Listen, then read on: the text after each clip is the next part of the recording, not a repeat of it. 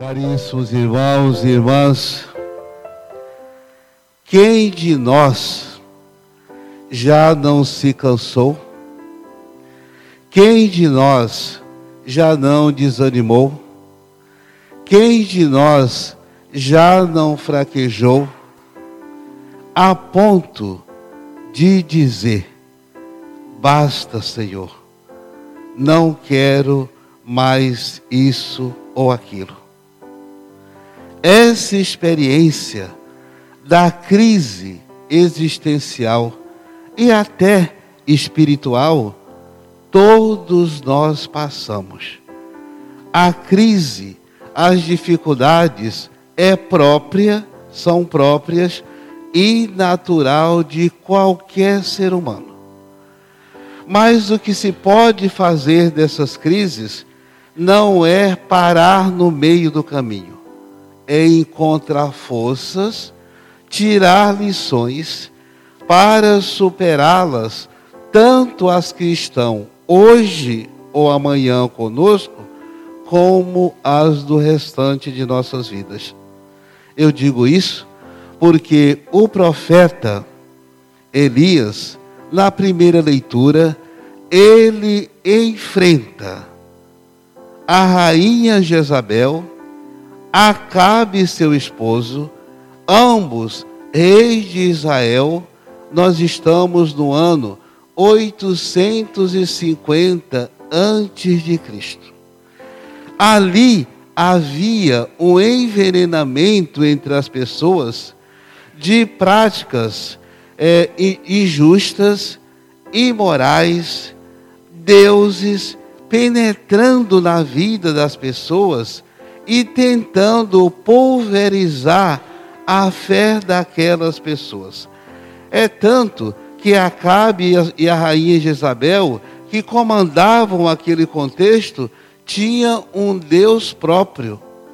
Esse Deus era o Deus que absorvia todas as práticas pagãs, todas as formas de imoralidades todas as formas de injustiça, aquele Deus acolhia e procurava disseminar através dos profetas da rainha Jezabel e contaminando a vida daquele povo. O profeta Elias levanta-se, como outros que ela já tinha mandado matar, e diz: a partir de hoje, se não houver uma mudança visceral na vida de vocês, nosso Deus, o Deus da vida, vai irar-se contra vocês.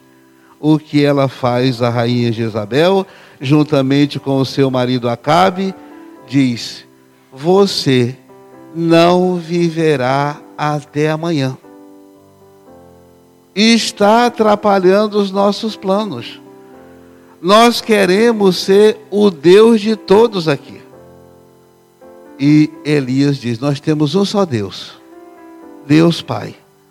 É Ele o Deus da vida, é Ele o Deus da misericórdia, é Ele o Pai de toda misericórdia.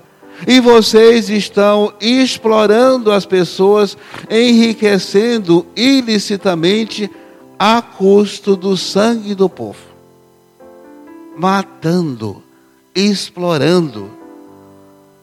E aí ele é obrigado a fugir para o deserto, a caminho do Monte Sinai, e se cansa no meio do caminho. Porque eu, um profeta que defendo a Deus, busco a Deus, busco o melhor para o meu povo, estou abandonado nesse deserto. Fica debaixo de uma árvore, ali adormece cansado e sozinho e faminto. O anjo do Senhor toca Elias. E quando Elias abre os olhos, está um pedaço de pão e uma jarra de água o anjo diz: Levanta, acorda, come. Elias comeu e bebeu, mas tornou a dormir de tanto cansaço. O anjo não desiste. Toca novamente Elias. Levanta, come, bebe. A tua missão não acabou. A tua vida não acabou. Deus está contigo. Deus está entre nós. Coragem, levanta-te, anda. E quantas e quantas vezes Deus nos toca. Nos momentos mais obscuros, na morte, na dor, no sofrimento, Ele nos toca e diz: levanta-te, coragem, a tua missão não acabou, você é importante e necessário. Hoje, dia dos pais, isso é perfeito. Quantos e quantos pais e mães querem desistir da sua missão? Desde o momento em que um casal tem um filho, eles têm essa missão. A missão de assistir, a missão de educar, a missão de acompanhar, a missão de ser fiel até o fim. A pior coisa na vida de uma criança é uma separação. Eles não sabem qual é a referência deles. Hoje estão no lugar, amanhã estão em outro. Um pai diz uma coisa, a mãe diz outra coisa, um avô diz uma coisa, a avó diz outra coisa. Há uma dicotomia na vida de uma criança terrível. E ela arrasta isso para o resto da vida. Um trauma que é difícil de superar. O trauma da separação. Às vezes os pais não têm a consciência do quão é difícil para uma criança administrar isso. Ela só se questiona: mas por que meu pai está de um lado e minha mãe está do outro? Ela não sabe as razões de uma separação. Portanto, é essa administração que um pai e uma mãe têm que tomar consciência sempre, e o exemplo de Elias é aplicável muito bem na vida e nas crises familiares. Deus nos diz: coragem, você pode superar essa crise. Eu estou contigo unam-se, tome a mão um do outro, procure a fé, vivam na comunhão, vivam na unidade. É um bem não somente para o pai, mas para toda a família, para os filhos. É a herança que um pai e uma mãe deixa para os seus filhos, é a herança da unidade, a herança da compreensão, a herança de uma vida vivida com muita sobriedade e unidade. São Paulo, na segunda leitura, ele diz: Não reproduzam o exemplo de Acabe e da rainha Jezabel. O exemplo de perseguição, um exemplo de morte e de separação Sede meus imitadores, imitadores da multiforme graça de Deus.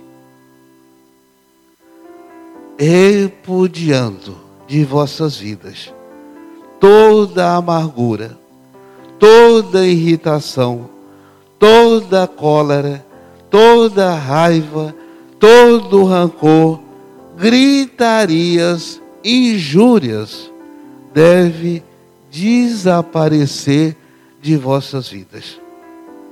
São Paulo é perfeito. É o que separa as famílias. Gritarias, injúrias, vaidades, prepotências é um corte na vida das famílias, em nossas vidas, em nossos relacionamentos em nossa vida diária. O Evangelho expõe essa questão. Quem crê já está salvo. Quem crê não vive a vida com gritaria. Quem crê não se relaciona com injúria. Quem crê não vive com vaidade e nem tampouco faz da prepotência o seu referencial de vida. Quem crê faz uma opção pela palavra, pela Eucaristia, pela força da santidade, pelo poder da conversão no Filho de Deus e crê automaticamente na ressurreição. O Cordeiro de Deus, Jesus, não reclama.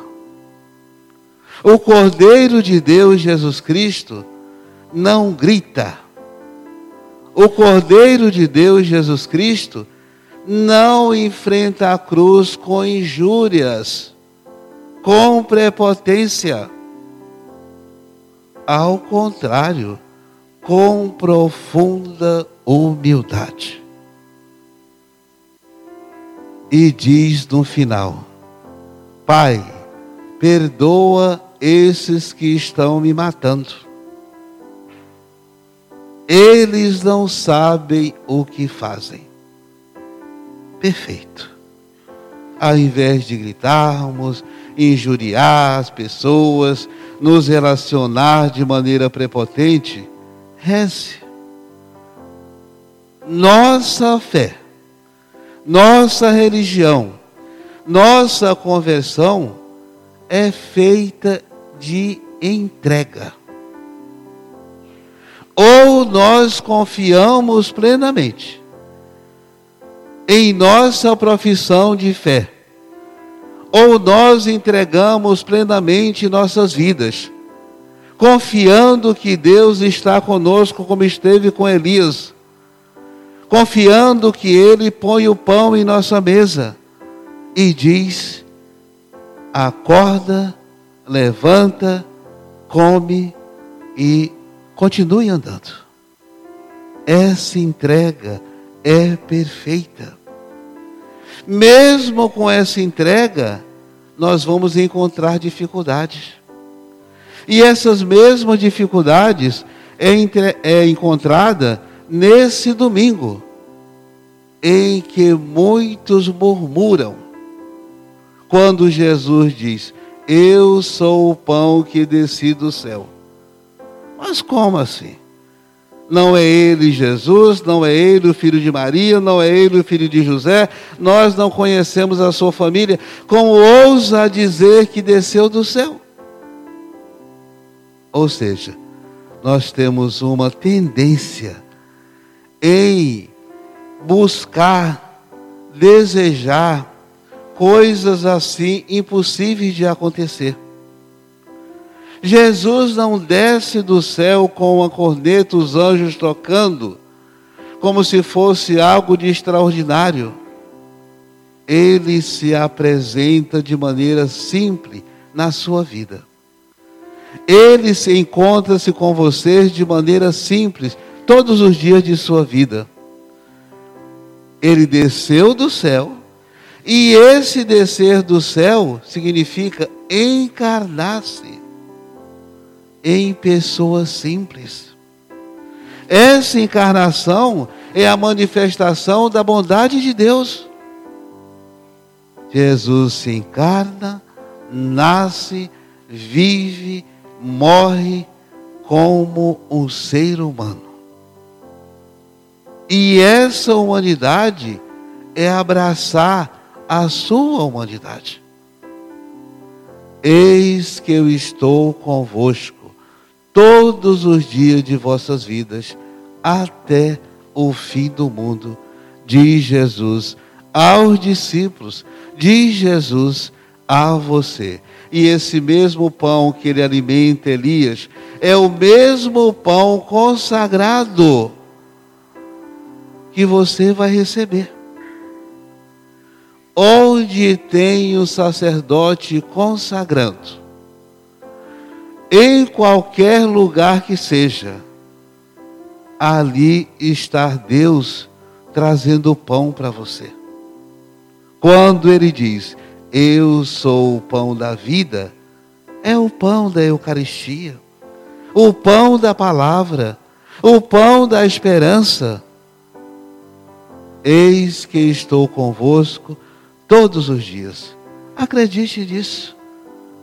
Esse pão que você se alimenta é a resposta de Jesus dada ao longo de todos os séculos.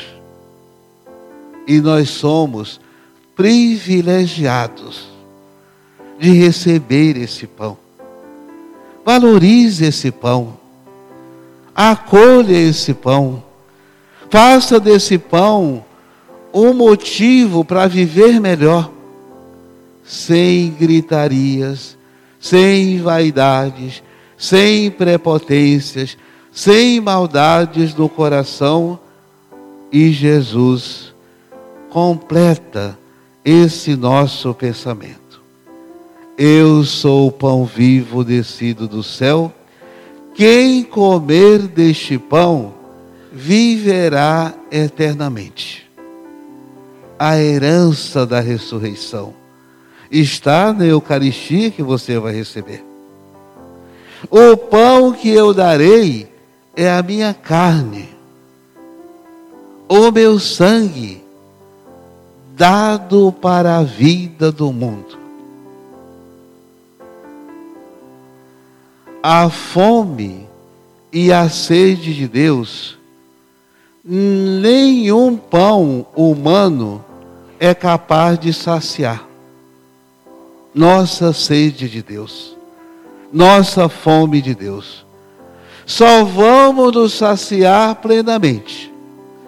Só vamos matar nossa sede de Deus, nossa fome de Deus, quando encontrarmos Jesus, pão da vida eterna. E encontrar Jesus não é somente alimentar-se do seu corpo e do seu sangue, é testemunhar com nossas vidas, com nossas ações, com nossas palavras, com nossos relacionamentos. Portanto, levante-se, alimente-se e continue. A nossa missão é todos os dias. E quando Deus nos alimenta com o corpo do seu filho, ele diz, como diz Elias: levante-se, alimente-se e siga o seu caminho de exemplo, de santidade, de conversão. É a vida plena que procuramos e desejamos. Assim seja.